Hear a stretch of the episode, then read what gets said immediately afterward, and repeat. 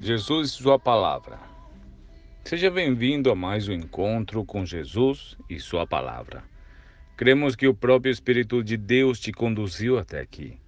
Oramos para que Deus prepare o seu coração, para que a palavra te transforme e gere frutos em sua vida.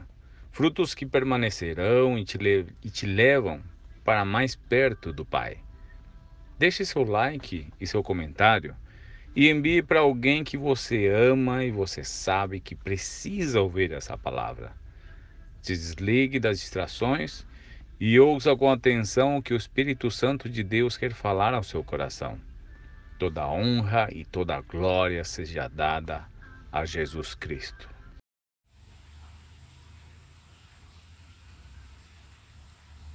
Ships or goats, ovelhas ou bodes.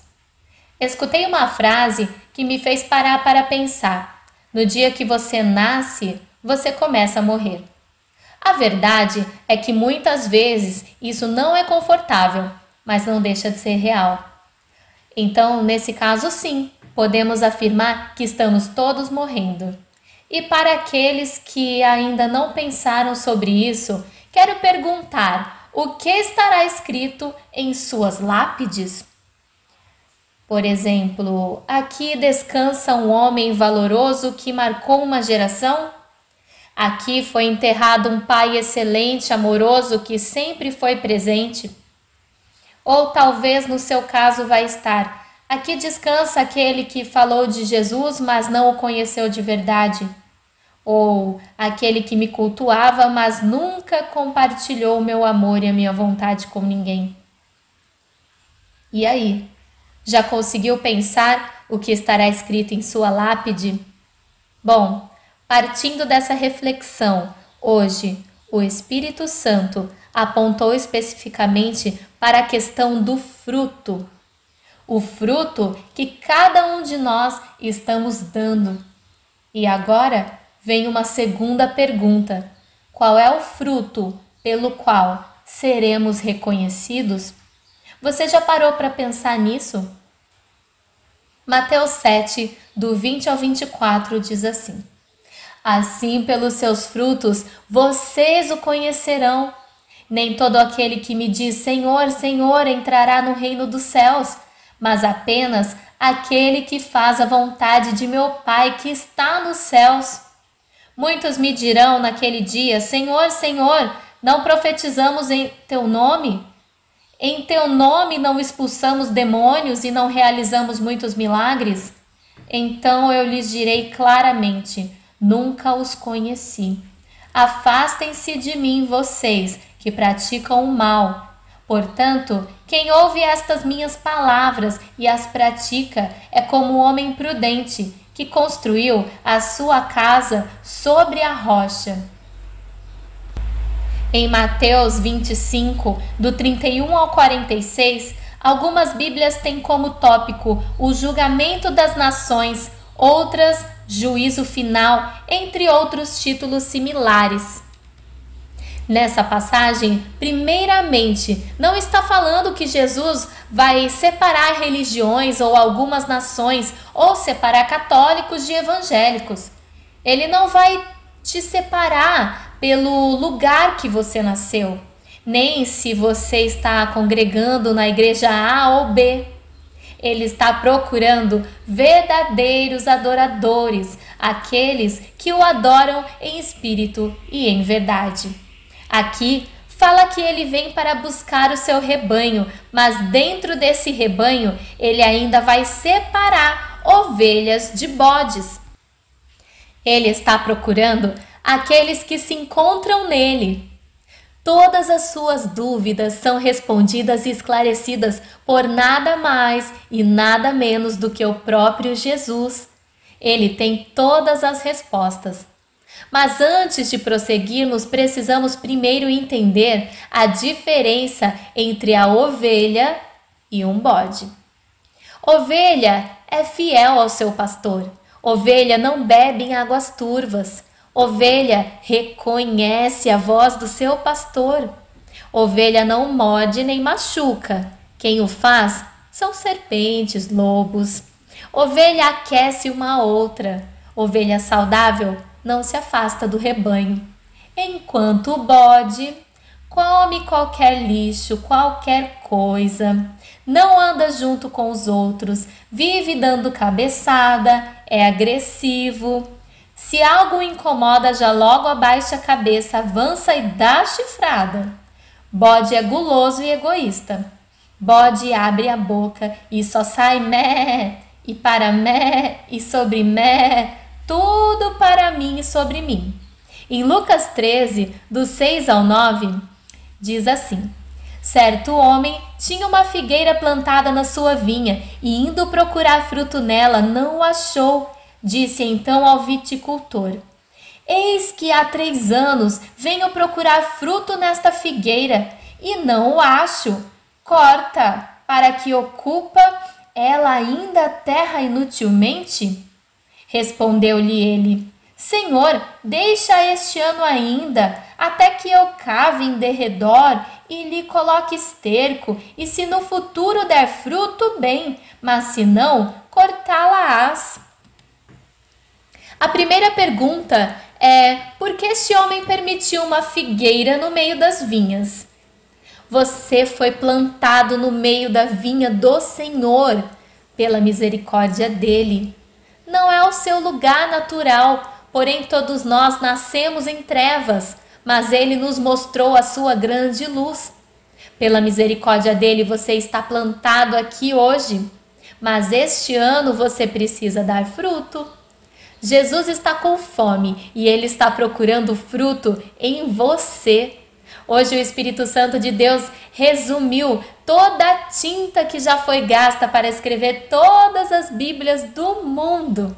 Hoje ele resumiu a razão de cada gota de sangue que Jesus derramou por você. E por isso, ele vai te falar agora, hoje, neste momento, o fruto que ele espera de você. Todos foram chamados. Quem reina é a manifestação viva de Jesus. Dele recebemos a palavra viva, pão que vem do céu fonte de água que nunca mais te deixará com sede. Nós amamos o estrangeiro que se sente sozinho. Nós cobrimos a nudez daqueles que vêm com trapos imundos. Nós temos cura física e espiritual. Os cativos são libertos. O corpo de Cristo é vivo e ele é vivo por causa de você. O Espírito Santo de Deus te deu presentes, ele te deu dons. Jesus tem confiado e escrito uma missão específica, única para mim e para você.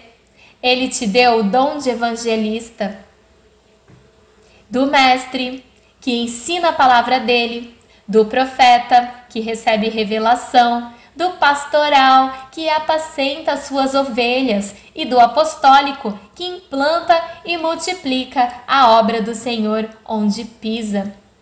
O Espírito Santo vai lhe mostrar o fruto que ele quer de você. O seu coração vai bater mais forte. Ele vai te dar uma visão imediata. Você vai se sentir totalmente familiarizado e eu já consigo ver o impacto dos seus frutos. Peça que o Espírito Santo arranque todas as dúvidas e te fale a sua vontade audivelmente. Todos nós já estamos morrendo, pouco tempo resta, não há mais como esperar. Jesus está voltando, a porta está se fechando. Os campos estão brancos e cheios e, na verdade, precisa de trabalhadores para grande colheita. Alinhe o Cronos com Kairos, coloque adubo, dê mais uma chance. Capacite e termine a tua boa obra em nós, Senhor. Isso precisa se tornar verdadeiramente o seu estilo de vida. Você precisa viver na função de alimentar o seu próximo. Transbordar do primeiro amor, contagiante, radiante, alegre e sedento de testemunhar o que Cristo faz em sua vida. Veja pessoas que estão desidratadas e leve a elas a fonte que dará água, que irá saciar a sua sede para sempre. Jesus quer o teu fruto e não há salário melhor do que você ver vidas se achegarem a Cristo, porque você mostrou o caminho. Você dará a eles o ingresso, o cartão VIP, a entrada para a vida, a vida eterna. Salmo 119, 29 diz: Desvia-me dos caminhos enganosos, por tua graça, ensina-me a tua lei. Existem muitas pessoas que estão em trevas e precisam de libertação. Tem homens e mulheres que precisam de ajuda para sair das drogas, da bebida, da perversão sexual e de muitas outras compulsões. Você pode se fazer disponível para orar por aqueles que os próprios familiares já desenganaram.